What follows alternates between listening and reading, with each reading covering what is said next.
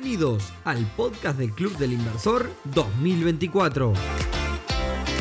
Un podcast para hablar de negocios, escuchar historias, encontrar piques y hablar de todos esos temas que te interesan en su edición veraniega. Hola, hola, feliz año para todas y para todos. Bienvenidos a este primer episodio del año y primero de la temporada de verano les contamos sobre todo para quienes nos escuchan hace poco tiempo que durante los meses de enero y febrero vamos a hacer estas ediciones veraniegas que vamos a intentar sean más cortas y con temáticas bien puntuales, sobre todo porque muchos de ustedes nos escuchan en estas fechas en sus vacaciones, así que no queremos robarle mucho tiempo de esa preciada inversión.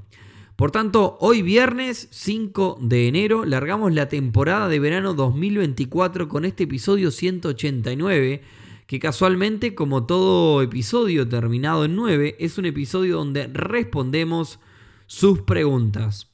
Pero antes, y como siempre, clubdelinversor.uy, la comunidad de negocios más grande del país, en donde tenés que estar si estás pensando en invertir una comunidad para encontrarte con otras personas que al igual que vos están iniciándose en este mundo, una comunidad para obtener referencias y hacer contactos, pero por sobre todo una comunidad para aprender un montón. Así que ya sabés, querés más información, querés aprender un poco, clubdelinversor.uy. Y sin más rodeos, vamos al grano. Primera pregunta.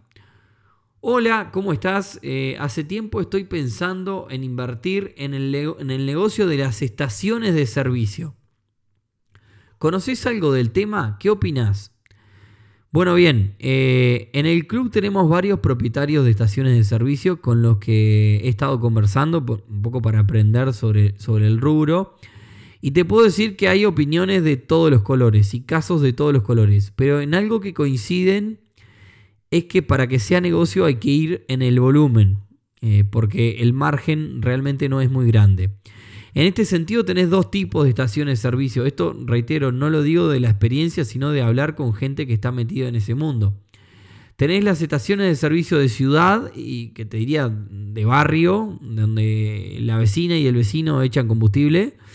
Y luego tenés las de ruta o las de inicios de ruta como puede ser eh, una estación en una avenida clave de Montevideo, digamos, en una de las vías donde la gente sale de la ciudad.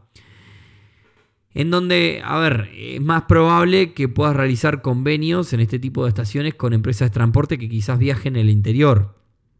Algo que varios comentan que suele pasar es que en Montevideo, para buscar este volumen del que estamos hablando, es necesario buscar convenios con empresas que son las que más demandan de combustible. ¿Y qué pasa? Cuando vos salís a buscar un convenio, implica obviamente hacer una rebaja, un descuento y por tanto implica resignar margen. En cambio, si vos tenés una estación de, servicio en Tacuarembó, en la ruta, quizás no vas a vender tanta cantidad de combustible, pero las ventas que tenés generan mayor margen porque las empresas no van a tu negocio, a tu estación de servicio, a echar combustible porque tengan un convenio, sino que son clientes que pasan por la ruta y echan. Entonces vas a tener mayor margen. Lo ideal, como siempre, es buscar eh, vender más gasoil, porque ahí hay mayor margen. Eh, las naftas tienen bastante menos margen. De hecho, preguntando, me decían que eh, al estacionero promedio le queda un 10% o menos de margen sobre la nafta que vende. Eh, sacando cuentas rápidas, y hoy está casi en 80 pesos, o sea que entre 7 y 8 pesos le quedan de ganancia por litro de nafta comercializado.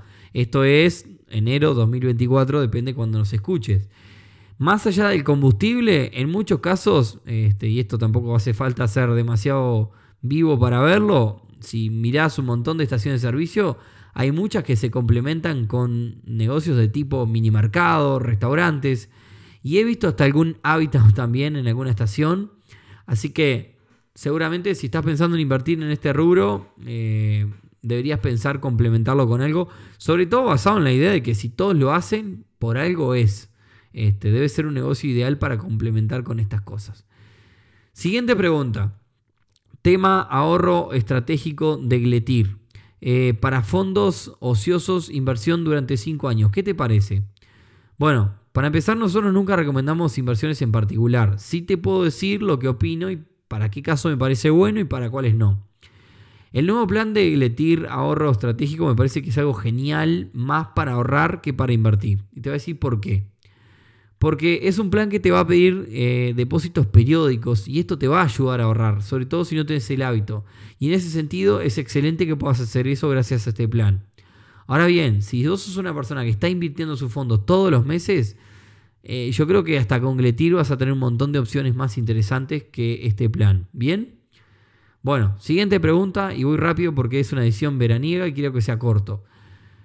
Acá voy a juntar varias preguntas en una también. Dice, quiero arrancar a invertir, capacitarme, conocer opciones. ¿Cómo puedo arrancar? Bueno, en el inicio de este episodio te dijimos básicamente que esto que hacemos es para eso. Así que en este 2024 voy sin rodeos. Seguinos en Instagram, escuchate todos los episodios del club, del podcast. Buscate otro podcast que es de mi socio que se llama Neurona Financiera, que es excelente también. Y después, si estás preparada para dar el salto, sumate al club. Bien, eh, te contesté con un chivo, pero hoy en Uruguay es la mejor opción para construir este camino. Y bueno, eh, esa es la realidad. Si querés te puedo dar un plan B, capacitate con los podcasts y con, no tenés por qué ser socia del club ni nada, eh, y con info que vayas encontrando por ahí. Empezá a probar con poco dinero, eso te va a servir y mucho, sobre todo para perderle el miedo y aprender. No vas a ganar nada probablemente, eh, y si ganas va a ser muy poco, pero lo importante al comienzo es aprender. Bien. Y recordar que todo esto es un camino, no existen los atajos. Y los atajos te van a traer problemas. Así que ojo con buscarle eh, la receta rápida, digamos, ¿no? Sigo. Cuarta pregunta. Acá también resumo algunas preguntas parecidas. Y dice, ¿Conviene comprar una propiedad que ya está rentada con un préstamo? Esta pregunta ya la he contestado en algunos casos, pero dicen que el público se renueva, así que eh, vamos, vamos para adelante. Para saber si conviene o no, tenés que pensar en dos cosas. Las dos son cosas que van a pasar por hacer los números. Lo primero, ¿con el alquiler vas a pagar el préstamo? Bueno, si lo pagábamos arriba. El tema es que tenés que sumarle gastos de primaria, contribución, eventuales reparaciones. Hoy justo un socio me comentaba de que este, a su inquilino eh, le, lo robaron y se va a tener que hacer cargo de todas las roturas que, digamos, que, le, hicieron en la propiedad. Así que nada, esas cosas son cosas que pueden pasar también. Y lo otro es, ¿qué pasa si perdés la renta? Eh, si, perdés esa renta, esa inquilina o inquilino se va, ¿tenés un plan B para bancar ese préstamo? Porque si el inquilino se va, el préstamo hay que seguirlo pagando. Entonces, eh, si te quedas sin inquilino, ¿de dónde obtenés los fondos para pagar ese préstamo? Y si pasan varios meses y no lo alquilás, ¿tenés como para bancar? Entonces, la respuesta a todo esto es, si vos tenés un fondo de reserva para todos estos casos, para eventualidades y demás, y todo cuadra y quizás te pueda convenir. Eh, es un tema que una decisión que tenés que tomar tú. Pero para evaluar si te conviene tienes que pensar en todo esto. No hay que mentirse a la hora de hacer las cuentas. Si solamente la cuota del préstamo machea, digamos, encaja con, con el alquiler, no es suficiente porque pueden haber un montón de variables más. ¿Bien? Bueno, quinta pregunta. Vamos con una pregunta bastante técnica. Dice, tengo que recibir plata del exterior de un broker. ¿Cómo se usa el código SWIFT?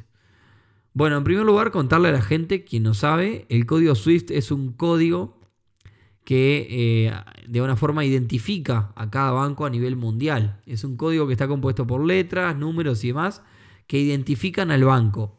Eh, tiene, por ejemplo, un código de banco. Si, por ejemplo, si tenés Banco República, es BROW y después dos letras del país, en este caso es UI, sería Bro, bro UI, y luego un código que indica la central, creo que es del banco, y otro código que indica la sucursal donde está tu cuenta. Estos dos últimos códigos los vas a tener que pedir en, el banco a tu ejecutivo, pero si tuvieses Bro, por ejemplo, es Bro UI más estos dos códigos que te estoy mencionando, que se lo tenés que pedir a tu ejecutivo. Ahora bien, la pregunta era cómo usar este código. Este código lo tiene que ingresar quien va a hacer el giro. O sea que si el broker te va a hacer el giro vas a solicitar el giro, en algún momento en algún formulario te van a pedir el código SWIFT. Entonces simplemente en el formulario donde lo pidan, lo pasás eh, Y ta, si es el caso que vos, por ejemplo, fueras a enviar plata al exterior, en la transferencia misma te pide como dato el código SWIFT. Así que este, es simplemente conocerlo. Eh, tener en cuenta que un giro internacional, un giro SWIFT, tiene costo de, de, transferencia internacional, ¿no? Es un costo adicional que a la hora de invertir siempre hay que tenerlo en cuenta porque nos puede tirar abajo la rentabilidad. Sexta y última pregunta. ¿Qué fondos existen hoy que sean money market?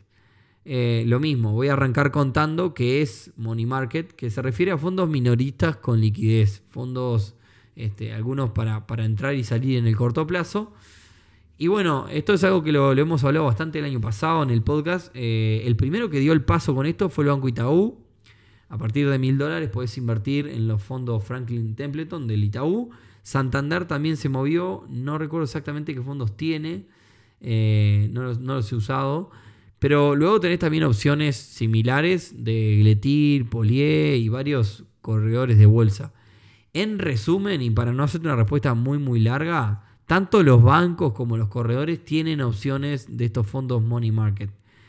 Y si no los tienen, están cerca de tenerlos. Si justo el banco que usás no lo tienen, están yendo hacia ese camino. Hoy el inversor minorista va a tener lugar en cada uno de los bancos y en cada uno de los corredores de bolsa que existan, porque quienes no se suban a esta, a esta movida van a quedar bastante atrás. Así que tranquilo que vas a tener un montón de opciones. Bueno, y por hoy vamos cerrando por acá. Ya me pasé igual de los 10 minutos. Quería hacerlo bien cortito, pero no llegué. Eh, nada, este, así se hace bien express de verano.